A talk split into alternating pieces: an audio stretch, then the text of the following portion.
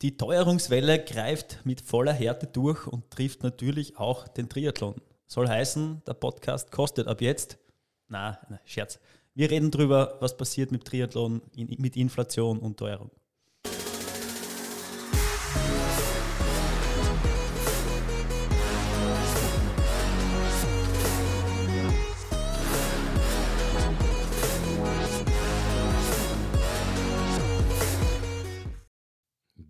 Kommen zu einem emotionalisierten Thema.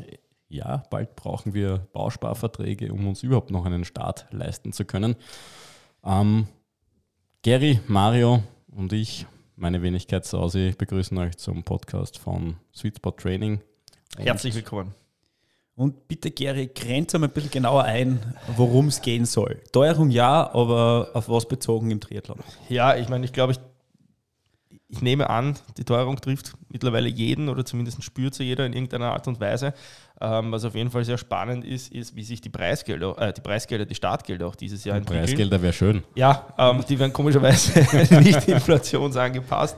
Ähm, ich glaube, wir wissen alle, auf dem Tisch Triathlon ist kein billiger Sport und gerade die gelabelten Rennen waren immer schon in einer Preiskategorie, die wahrscheinlich einem in diesem Sport nicht verwurzelten Menschen ähm, schon fast obszön vorkommen das nimmt jetzt wieder mal neue Dimensionen an und wir treffen uns irgendwie jährlich hier und ähm, diskutieren den neuen Grenzverlauf der Startgelder und sagen immer mit erschüttern, aber jetzt ist Schluss, weil teurer kann es nicht werden. Naja, wir haben jetzt 2023 und handeln das Thema fürs heurige ja. Jahr mal ab und sagen, es ist wieder teurer geworden und wahrscheinlich ist es noch immer nicht das Ende der Fahnenstange. Ähm, und wir wollen heute ein bisschen so plaudern, wohin sich das Ganze entwickelt, was das auch mit unserem Sport macht. Und ja. Haben wir Zahlen? Ja, bringen wir mal ein paar Hardfacts auf den, auf den Tisch.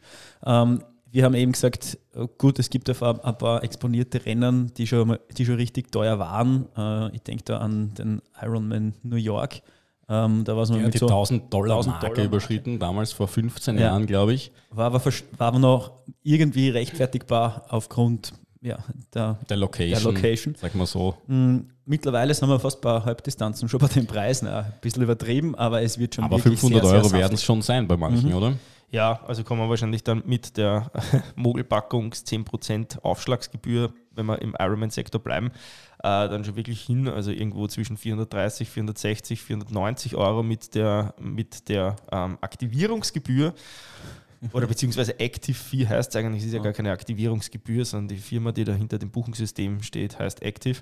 Mhm. Ähm, ja, wäre ja zumindest, wär nur zumindest cool, wenn sich jeder Triathlet nur einmal aktivieren müsste. Entweder für das sein Leben. oder wenn diese, diese Fee ähm, eine Flat Fee wäre ja. und nicht prozentuell mit dem Startgeld mitwächst, weil das nimmt natürlich dann schon wirklich ähm, ja, teilweise wie, wie, Summen an. Das ist, ja, aber das ist, wie setzt das dann zusammen? Auch wenn es sich natürlich mit den Prozenten, sage ich jetzt mal, stark auswirkt, machen wir es greifbar für unsere Hörerinnen und Hörer. Drei gelabelte Rennen, ja. schneller mal 1500 bis 2000 Euro. Ja, gerade mal für Startgeld, ohne dem ganzen ja. rundherum. Also man könnte kommt. sagen, das Mediangehalt oder eigentlich über dem Mediangehalt in Österreich was eigentlich schon bemerkenswert ist, wenn du ein Monatsgehalt, ein gar nicht so schlechtes Monatsgehalt, sage ich jetzt mal, im Schnitt auf die mhm. österreichische Bevölkerung für Startgelder deines, deines Hobbysports nämlich ausgeben ja. darfst. Das ist schon ja, das ist ähm, ein guter Laufradsatz. Auf der anderen Seite, ja, woher, aber woher der Laufradsatz ist ja in ähnlicher Dimension krank, ja, was das kostet. Also, ja, bitte, ich würde jetzt hier nicht polemisieren, bitte. ja, wir, ähm. wir, wollen eh nicht versachlichen. Also ja. wir bleiben schon in dem emotionalen Thema. Ähm, was man aber auf jeden Fall, glaube ich, vergleichen darf, ist der, ähm, die Kosten für drei Halbdistanzen, um jetzt bei dem konkreten Beispiel zu bleiben und das zu versuchen, in Relation zu setzen mit einem Urlaub, mhm. ähm, wo man dahin fliegen kann, in, in welcher Hotelkategorie man da nächtigen kann und da hat man eigentlich genau das nicht, weil das kommt nach oben rein dazu. Also wenn wir jetzt den Klassiker hernehmen im, im Beginn Klagenfurt. des Sommers, Klagenfurt, äh, wunderschöne Gegend natürlich jetzt auch. Ich weiß nicht, wie, wie sich die Preise jetzt in Klagenfurt verhalten. Ich muss sagen, ich habe selber noch nicht gebucht, aber ähm, dadurch, heuer dass es ja genau, dass es nämlich heuer nämlich nicht mehr in der ersten Ferienwoche ist. Das heißt, theoretisch könnte natürlich dort die Unterbringung ein bisschen günstiger werden. Ich nehme an, dass dort ähm, das trotzdem nicht der Fall sein das wird. Werden die, das werden die Ironman-Preise sein, so wie es in Kitzbühel die Hahnenkamm-Preise genau. so, so auf die Art stelle ich mir das auch Blöd vor. Blöd es, ja. Und das kommt ja alles noch dazu. Kennst. Die, weniger, die wenigsten Menschen die wenigsten Triathleten fahren allein auf den Wettkampf. Das heißt, man hat auf jeden Fall eine Begleitperson oder gar mit der ganzen Family. Also was da nachher für Kosten zusammenkommen, ist halt schon exorbitant, das muss man echt sagen. Ja. Für ein Ironman-Wochenende, also sprich so ein klassisches verlängertes Freitag bis Montag-Wochenende, ja, das muss schon. Die, die spannende Frage ist, wohin die Reise geht und zwar ja. nicht nur von den Preisen her, sondern wohin die Reise natürlich auch für die Marke hingeht und wie lange die Athletinnen und Athleten das bereit sind zu zahlen und wofür sie es zahlen werden. Weil ja. offen gesagt, wir haben die Situation, dass wir, ich weiß nicht, aus der Hüfte geschossen hätte ich gesagt, sicher über 100 Ironman-Rennen haben, wenn wir jetzt nur mal Halbdistanz und Langdistanz zusammennehmen. Und von diesen hätte ich jetzt einfach mal gesagt, sind puh, 20, 30 Prozent an wirklich schönen Plätzen, 70 Prozent eher so an den ja, Peripherien, nicht so schönen Peripherien der, der Landesteile. Ja, ich, ich weiß, worauf du raus willst. Eine wichtigere Frage finde ich ist, wie ist es überhaupt so weit gekommen? Ich glaube, ähm, die noch Vorfrage ist, warum macht man es jetzt überhaupt? Ja? Also warum zahlt man jetzt den Preis? Und ich denke, um mal kurz im Labelsektor zu bleiben, weil ich glaube, es ist ja auch spannend, sich zu fragen, wie sich die Preise auf den nicht gelabelten Rennen entwickeln und wieso. Ähm, das, warum die Leute, glaube ich, bei Ironman das zahlen, ist zum einen natürlich der Mythos. Das ist ja. ähm, dieses nachträgliche, und das ist jetzt wertvoll gesagt, dieses Hausieren gehen, mit dem ich habe einen Ironman gemacht. Ähm, aber sicher auch das Thema, dass Ironman schon auch weltweit für eine gewisse Qualitätssicherung im Rennsektor spricht. Ja. Also man kann schon davon ausgehen, dass wenn man irgendwo in Djibouti einen Ironman macht, dass das zumindest in einer gewissen Qualität nicht im Kriegsgebiet wird. stattfindet. Ja, zum Beispiel und, und auch wenn es für schnelle Laufsplit sorgen wird, aber ja, es ist nahe Spaß, aber das einfach so, so Dinge sind, die, ähm, die eine, ein, ein, ein Grund. Ähm, ich, ich, denke, dass wir noch einen Schritt davor gehen sollten und uns die Frage stellen, wo unser Sport angekommen ist, weil ich habe in den 90er Jahren mit dem Sport angefangen. Damals hatten wir noch eine andere Währung. Damals gab es Wettkämpfe, wo du am selben Tag hingekommen bist, dich in irgendeiner Privatgarage war das Rennbüro und hast dich für 300 Schilling, 400 Schilling vielleicht angemeldet, bist gestartet, bist am selben Tag weggefahren. Mhm. Äh, äh, der Zusatz zu dem Ganzen, es war ein Sport für Individualisten, echte Spinner, Leute, die am Rand der Gesellschaft leben. Ähm, äh, man wurde gefragt, ob das das mit dem Schießen ist, also Triathlon. Ja. Und das ist ja mittlerweile überhaupt nicht mehr so. Und was man auch noch dazu sagen muss, ist, dass damals also gesperrte Strecken für den Straßenverkehr, gesperrte Strecken eine Utopie gewesen sind, ja. weil die Sportart selbst eben so am Rand der Gesellschaft war. Und das muss man bei Ironman, Ironman schon zugute halten. Es ist ein super durchorganisiertes Event, ja. bei den meisten Veranstaltungen jedenfalls.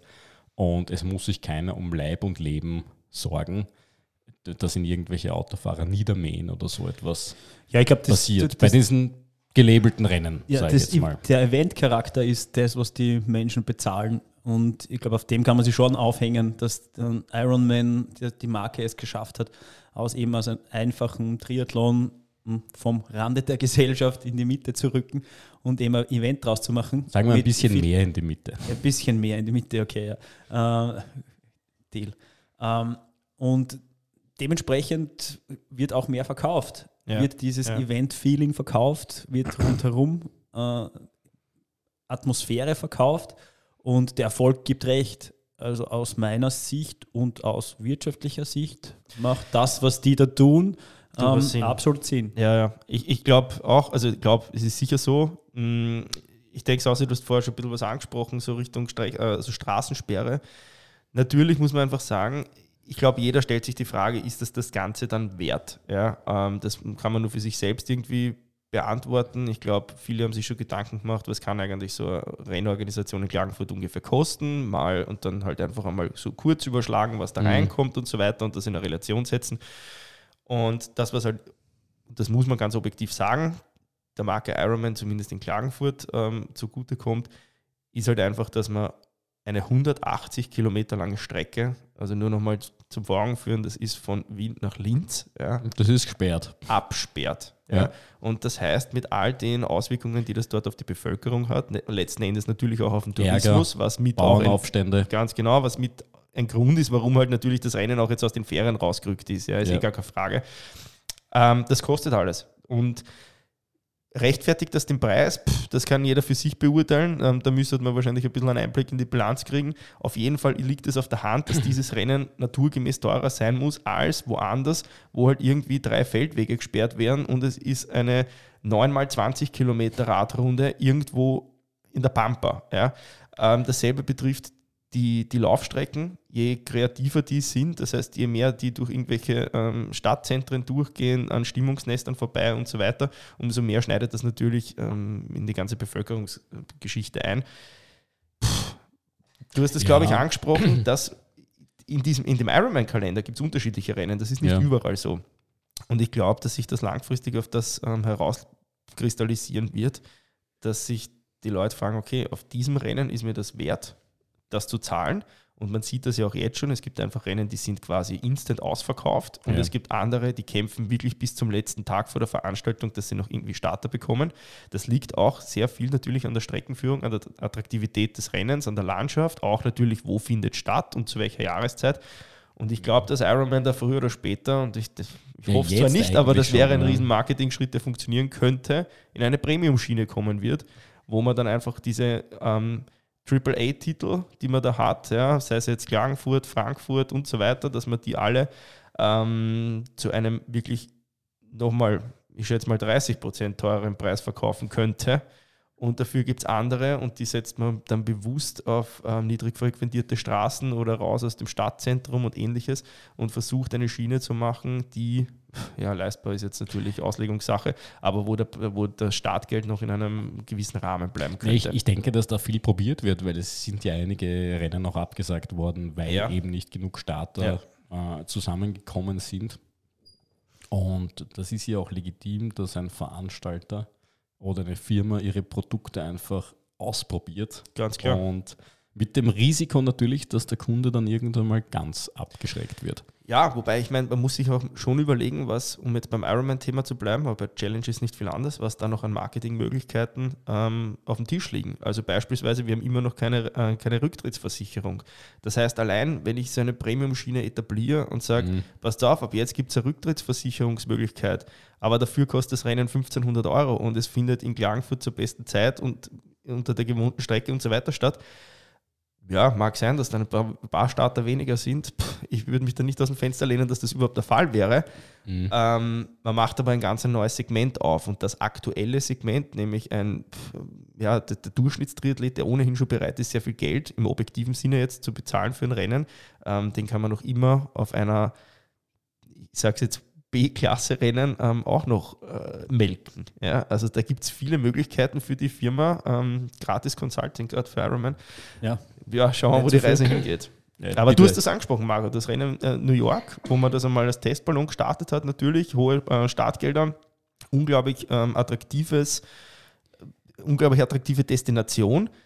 Ich denke, wenn man sich jetzt einfach einmal auf der Landkarte anschaut, was es noch für Städte gibt, wo man das reinsetzen ja. könnte, pff, ja, ja, vielleicht ist sogar auch eine, irgendwie eine Chance, die, die Hawaii-Misere zu lösen und Hawaii mit in diesen, in diesen Pool zu nehmen als exklusives Rennen, als AAA. Also quasi als sagst, Bezahlrennen, dass man sich ja. nicht mehr qualifiziert, sondern nur noch naja, mit Portemonnaie oh, zukauft. Shitstorm incoming. Jetzt geht's los. Ja. Ja, also ich glaube, das ist ein, ein heikler Schritt natürlich, aber wie du sagst, ja, möglich ist, pff, denkbar ist vieles. Ja wer weiß, was für Pläne es da gibt und ja, ja. eben wer weiß, was für Pläne jetzt durch unseren Input aufkommen. ähm. Bitte Paywall einrichten. Ja, gerne, ja, ja. ja mache ich. Ähm, ja, durchaus. Hm, was ist jetzt die, was können jetzt Athleten, Athletinnen, die diesem Trend nicht folgen wollen, machen? Gibt es Alternativen dazu? Ähm, welche Abstriche muss man machen? Muss man auf jegliche Qualität verzichten, um nur leistbare Rennen bestreiten zu können? Was ist da was ist da der Stand der Dinge? Wie schaut es mit den Wald- und Wiesenbewerben aus? Es ist ja so, dass die preislich auch nachgezogen haben, was ja eine normale Entwicklung ja, ist. Ja, im und vielleicht ein Nachtrag zuvor, diese nicht gelabelten Rennen stehen ja der Qualität um nichts nach. Ja, also es war oft ja nur nichts ein, nach. Oft ja. nicht nach. Es war ja nur vorher ein Gütesiegel von Ironman, dass, dass man sagt, das ist die Qualität weitgehend vergleichbar. Ähm, es gibt sehr viele nicht gelabelte Rennen, die eine herausragende, mitunter wesentlich bessere Qualität als Ironman liefern. Ähm, ja. Es ist aber halt einfach so, natürlich, Alternativen gibt es immer, ähm, Aber ja, auch die ziehen natürlich preislich nach. Ich denke, und ähm, ja, wenn man sich umhört, die Veranstalter wollen ja natürlich die Preise jetzt auch nicht zwangsläufig erhöhen, aber sie sind ja auch mit der Kostenexplosion konfrontiert. Letztlich ist es äh, ein ganz logischer Schritt, dass die Preise dann irgendwie an den Konsumenten, sprich an den Starter weitergegeben werden. Die Frage, die wir uns ja jetzt da heute stellen, ist irgendwo, ähm, wo ist da mal der Grenze und wo führt das hin? Das ist, glaube ich, spannend, auch vor allem mit den nicht gelabelten Rennen. Ja, ich glaube, dass bei den nicht gelabelten Rennen eben schwieriger wird, dann den Preis noch weiter raufzutreiben ähm, mhm. und dass da eher ein Limit gibt als für eben die exklusiven Labelrennen. Ähm, wo könnte der Vorteil liegen? Also denke, da im ländlichen Bereich äh, gibt es doch Rennen, vor allem die, die, die sich durchgesetzt haben und ja. schon weg vom Fenster sind, die durch eine große Anzahl von kleinen lokalen Sponsoren äh, leben und am Leben bleiben. Und ich denke schon, dass da in der Community äh, insgesamt mit Gemeinden, mit Vereinen mhm. Äh, sicher noch eine Möglichkeit ist, die Preise relativ niedrig zu halten. Also, dass, dass wir jetzt davon ausgehen, hm, dass es wieder in die, wie du vorher gesagt hast, Sausi 200, 300, 400 Schilling äh, Variante ja, ähm, in der enden wird, das wird es nicht geben. Also ja, ja, aber das ist fairerweise, das ist auch über 25 ja. Jahre her und gar nicht mehr vergleichbar und auch da ist die Qualität, sage ich jetzt mal, sprunghaft angestiegen. Mhm. Also sprunghaft, das hat sich über diese 25 Jahre äh, entwickelt. Ja, da ich kriegt glaub, man auch schon wesentlich mehr. Ja, und ich denke trotzdem, dass die Schmerzgrenze und teilweise sind die Preise schon in dem Bereich von 90 bis 100 Euro für olympische Distanz oder knapp für 200 eine, für, für Halbdistanz. Ja, ähm, ohne Label, äh, nicht auf gesperrten Strecken und so weiter erreicht ist. Ich glaube, es ist auch es ist ja auch total schwierig für nicht gelabelte Rennen. Also wenn man sich mal jetzt rein mal nur die Langdistanz vorstellt, ist es ja de facto unmöglich, ein konkurrenztaugliches Produkt zu entwickeln, weil erstens einmal die Kosten sind extrem, die Dauer der Straßensperren und so weiter sind extrem lang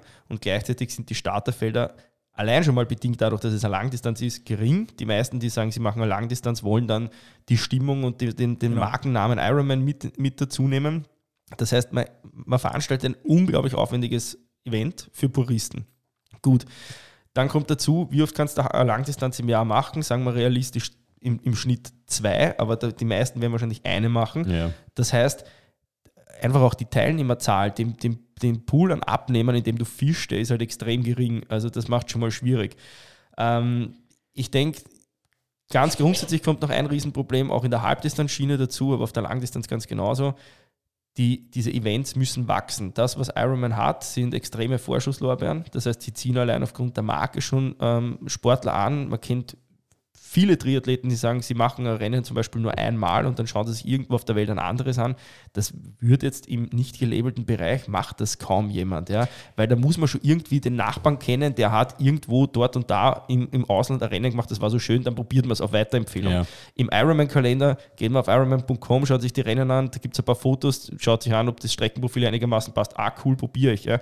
Das heißt, mit dem Produkt zu konkurrieren ist Ironman richtig schwer. Ich glaube auch gar nicht, dass das notwendig ist. Ja? Also ich glaube, dass es viele gibt, die das eben das nicht suchen und ähm, gar nicht unbedingt auf einer Langdistanz Fuß fassen wollen. Genau, da gebe ich da recht. Und, und auf der Nicht-Langdistanz ja, aber auf der Langdistanz ist es halt ganz schwierig, ein, ein, ein Konkurrenzprodukt in Österreich zu entwickeln. Okay, dann gehen wir einfach davon aus, dass Ironman Challenge äh, Sonderstellung haben. Lassen wir ja. das mal außen vor und reden wir mal über die, kleinen, über die kleineren Wettkämpfe, über die kürzeren Distanzen. Ähm, woran liegt es, dass die dann trotzdem gut gebucht sind? Es ist genau eben dann die örtliche Nähe. Es ist der Wettkampf zwischen Nachbarn. Es ist die Community, Community es sind Vereinsmeisterschaften. Ja, ja. Es ist alles diese Dinge. Ja? Und die können auch durch regionale Werbung, durch regionale Sponsoren gut, gut bespielt werden, aus meiner Sicht. Mm, es war oft erkennbar, dass äh, kleinere Wett Wettkämpfe, kleinere Veranstalter mit großen Sponsoren, wenn die den, den dann verloren haben, weg waren vom Fenster, hingegen andere kleine, kleine, wieder kleine Wettkämpfe mit vielen Sponsoren aus der Region, wo ein persönlicher Bezug besteht, ähm, die halten sich sehr lange. Ja, aber da muss man, glaube ich, da unterstellen wir eigentlich schon, dass es in Österreich die Wahl gibt äh, zwischen großen und kleinen Sponsoren. Ich glaube, dass sich die Veranstalter sehr, sehr schwer tun, ähm, gerade für eine Randsportart wie Triathlon, da wirklich viele verschiedene Sponsoren zu finden. Ähm, Nichtsdestot, nichtsdestotrotz ist es, fällt es trotzdem auf. Ja? Also ja, die, ja, die wirklich lang, das, lange Tradition haben ähm, die bestechen eben durch solche Qualitäten und äh, können dadurch auch die, das, das Event weiterentwickeln. Und das sind dann auch schon kleine Events. Ja. Ja, ich denke, Also dass jetzt, um das beim, beim Abend vielleicht einmal nur exemplarisch eins beim Namen zu nennen, die Entwicklung beispielsweise vom Mosty Man Ja. in den Anfängen zu der Veranstaltung, die es jetzt ist, immer wieder Staatsmeisterschaften und Mhm. trotzdem aber noch ein relativ kleiner Wettkampf. Ähm, das Da muss man funktioniert aber auch schon. dazu ja. sagen, das ist einer einzigen Person geschuldet, die da den Kopf hat. Das ist der Bernhard Keller, der das durchpeitscht im Ja. positiven Sinne des Wortes und wirklich sehr strukturiert das umsetzt. Ja, also äh, wir wünschen ihm ein an- langes Leben, aber sollte er von heute auf morgen draufkommen, dass er es nicht mehr machen will, hätte ich meine Zweifel, dass die Veranstaltung in der Form und Qualität lange Zeit weiter bestehen würde. Ja, er hat schon, aber er hat schon ein starkes Team im Rücken. Also das muss man schon, äh, muss man schon auch sagen. Der Verein ist schon, steht schon sehr gut da. Ähm, aufgrund der Kids, der Eltern, die dran hängen und der aktiven Age-Grouper. Also das hat schon, ist schon, natürlich eher, ist eher der Kopf, aber Ja. es ist schon eine sehr solide Basis. Liebe Grüße an der Stelle. Ja. Ich würde es auch gar nicht jetzt so an, an, an einem Rennen festmachen. Man kann ja auch zum Beispiel auf das Thema Bodersdorf schauen. Mhm. Ähm, warum funktioniert Bodersdorf so gut? Natürlich, klar, vier, vier Distanzen werden bespielt. Das heißt, bei Fisch steht am großen Teich. Ähm, Wortwitz. Ähm, und Jetzt ist er gleichzeitig, nicht mehr so groß. ja, und gleichzeitig ist es aber halt auch so, dass, man- wenn man sich die Historie anschaut, wie lange es das Rennen gibt, das ist genau das, was ich vorher irgendwie versucht habe zu sagen. Ähm, das Ganze muss halt auch irgendwie Zeit haben zu wachsen. Ja. Und das hängt dann Mhm. letzten Endes am Veranstalter, leider, weil der muss das irgendwie finanziell auch über die Jahre mal ein bisschen durchbringen, damit das Zeit hat, dass, da, dass sich da ein Fundament bildet und dass es einfach dann zu ähm, vielfach Startern kommt und so weiter. Und dass man sich halt einen, einen Namen in der Szene macht. Ich glaube, es ist für Veranstalter gibt es sicher leichtere Länder als in Österreich. Da bin ich mir sicher, also allein was die Bürokratie bei uns angeht, aber letzten Endes dann auch einfach aufgrund der Kosten. Ähm, du hast das vorher gesagt, Mario, die, die Grenze ist wahrscheinlich bei den nicht gelabelten Rennen schneller erreicht. Die, die, die finanzielle, also sprich, was, was die Startgeldpreise. überhaupt zu wachsen. Ja. Das sieht man auch an den Starterzahlen schon ganz klar. Also es sind viele, die sagen, okay, für die Veranstaltung möchte ich nicht so viel bezahlen. Ja. Ähm, obwohl es wahrscheinlich für einen, ähm, Veranstalter derselbe Gewinn ist. Oder irgendwann einmal gar kein Gewinn, Ja, und das Paradoxe ist, Ja. würden mehr Leute starten, würden auch die Startgelder günstiger Ja. sein, weil, weil dann würden sich die Fixkosten natürlich anders amortisieren. Das, Das unterstelle ich mal in den kleinen, bei den kleinen Veranstaltern. Ja. Bei Ironman wird es wahrscheinlich nicht der Fall sein. Angebot und Nachfrage. Ich genau. würde den Preis nach oben heben. Aber das ist jetzt auch genau dieser, da gibt es halt schon einen Sprung in der Veranstaltungsgröße. Ob das jetzt ein professionelles, börsennotiertes Unternehmen ist, ähm, das nach dem Winner-Takes-it-all-Prinzip tatsächlich unglaublich große Rennen veranstaltet und zwar Ja. unglaublich viele große Rennen veranstaltet oder einem, einer Struktur, die eher vereinsnah ist. Sag ich jetzt mal, es gibt natürlich so kleine Quetschen, kleine Firmen, die, die auch äh, Wettkämpfe veranstalten, aber das ist natürlich erstens einmal unglaublich äh, zeitaufwendig von der Bürokratie her und es ist auch ein unglaubliches Risiko, wenn wir jetzt einfach nur an die Corona-Epidemie denken, die wir hatten und die Sperren. Also wer hat sich da noch getraut, Veranstaltungen zu machen? Das sind Dinge, die aus der Zuschauerebene so einfach wirken, aber Ja, wenn ja, man dann selber absolut. das Risiko zu stemmen hat, äh, kann ich nur sagen, ich, ja, auch die ganzen Haftungsthemen, wenn etwas passiert und dergleichen mehr, sind Dinge, mit denen ich mich nicht auseinandersetzen möchte und dann erst recht nicht, wenn das so in einer Art Halbfreizeit, Halbidealismus-Konstruktion ist, wie es bei vielen dieser äh, vereinsnahen Veranstalter, sage ich jetzt einmal, der Fall ist. Ja. Würdet ihr den Teufel an die Wand malen und sagen, ähm, wenn sich das so weiterentwickelt, dann erleben wir eine Abwanderung aus dem Sport wegen den Startgeldkosten? Na, das glaube ich nicht. Ich denke, dass die Veranstalter dann vielleicht findiger werden müssen.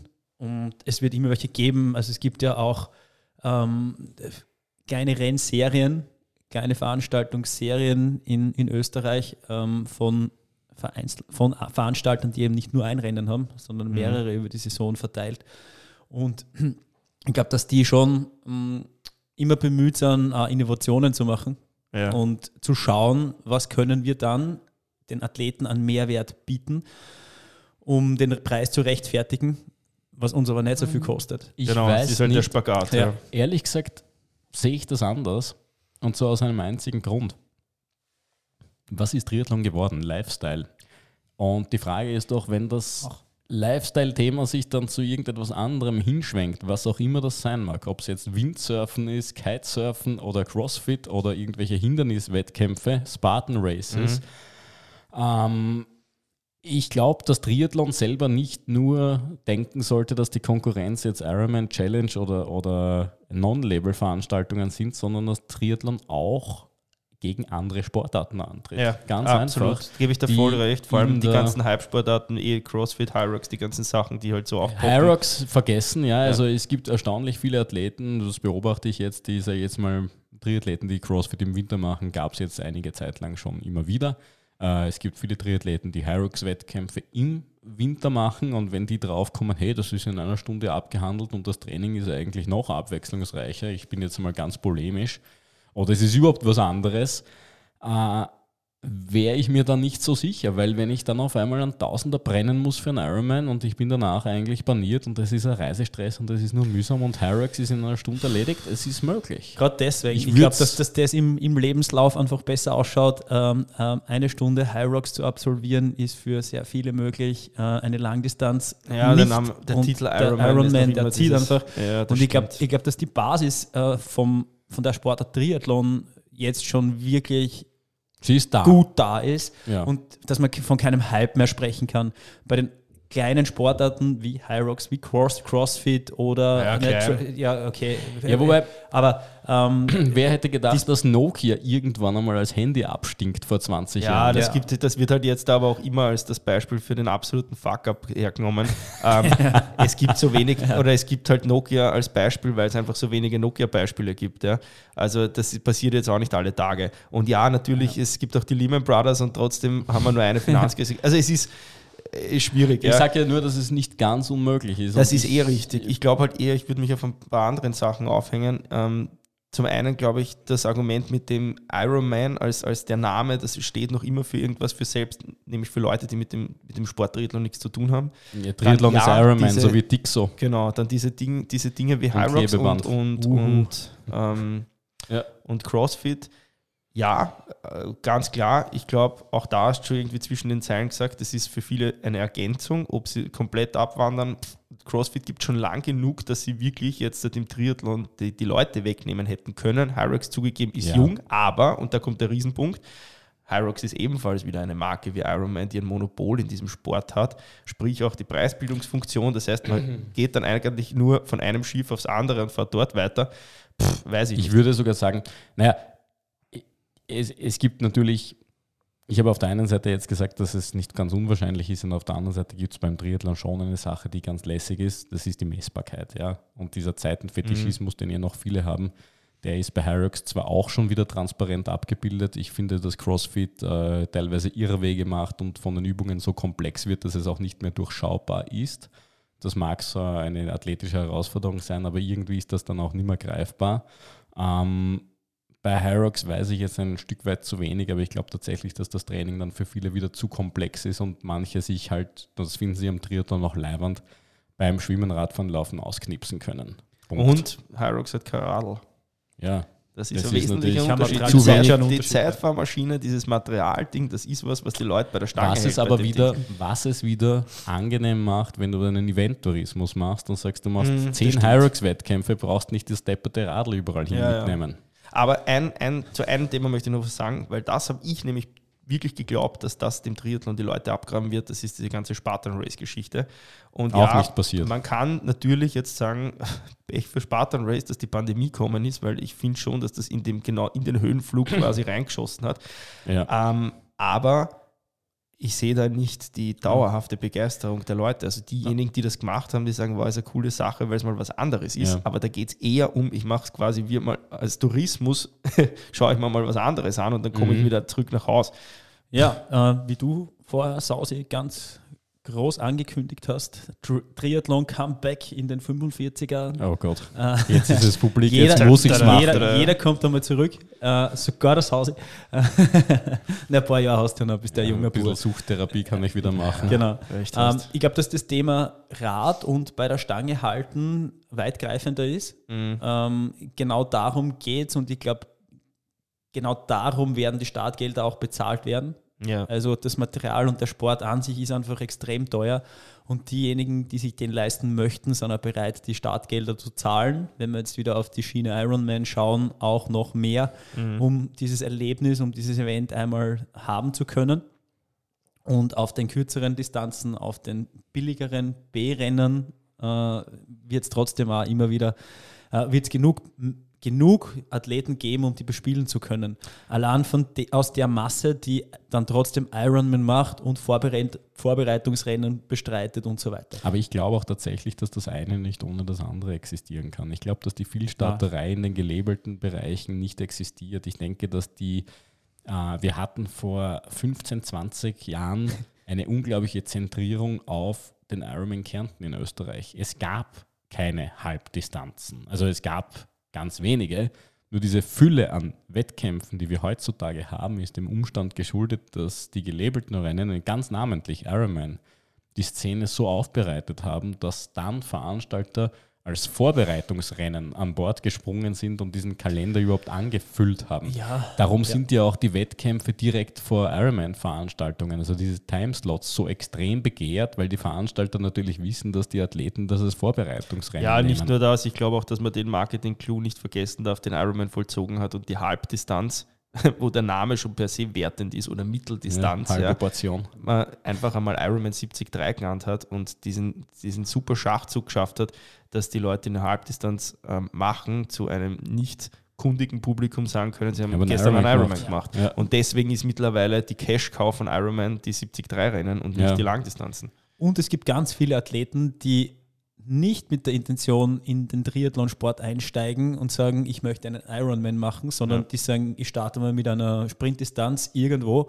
einfach einmal zu probieren, um zu probieren, wie das funktioniert, ja. ob man das Spaß macht. Und viele fangen dann einfach Feuer und genau aus dem Pool schöpft dann Ironman auch wieder. Die sehen, das funktioniert einmal, das funktioniert auf einer olympischen Distanz sehr gut und fangen dann eben dieses Feuer und sagen, naja, okay, dann jetzt auch Ironman und wachsen in das Ganze hinein und die werden auch bereit sein, mehr zu zahlen. Und so ja. sind schon wieder beide Lager äh, bedient. Wie du gesagt hast, der eine kann ohne den anderen nicht. Ja. Ich glaube schon, dass das äh, keine Symbiose sein muss. Es ist eine Symbiose, wird. ja. Ähm, aber äh, es werden beide aus meiner Sicht gut überlegen, überleben, ähm, dass es immer weitere Entwicklung, Anpassungen geben muss, dass da kleine Veranstalter handeln müssen und einen Mehrwert bieten müssen, ist klar.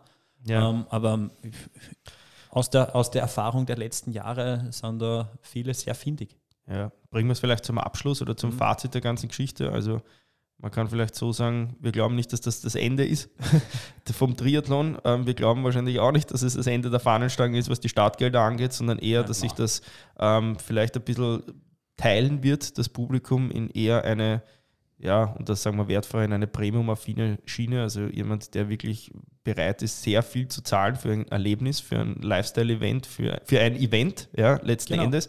Und dass es andere gibt, denen der Sport noch mehr im Mittelpunkt steht und ähm, vielleicht sogar auch die, einfach die Unterstützung der kleinen Veranstalter. Diese Komponente darf man nicht vergessen, das geht ja ganz viel auch uns so, ja, warum wir das ähm, so machen, weil man ja nicht will, dass die kleine Szene quasi ausstirbt. Und dadurch wird sich das vielleicht einfach ein bisschen segmentieren und eine Koexistenz geschaffen werden.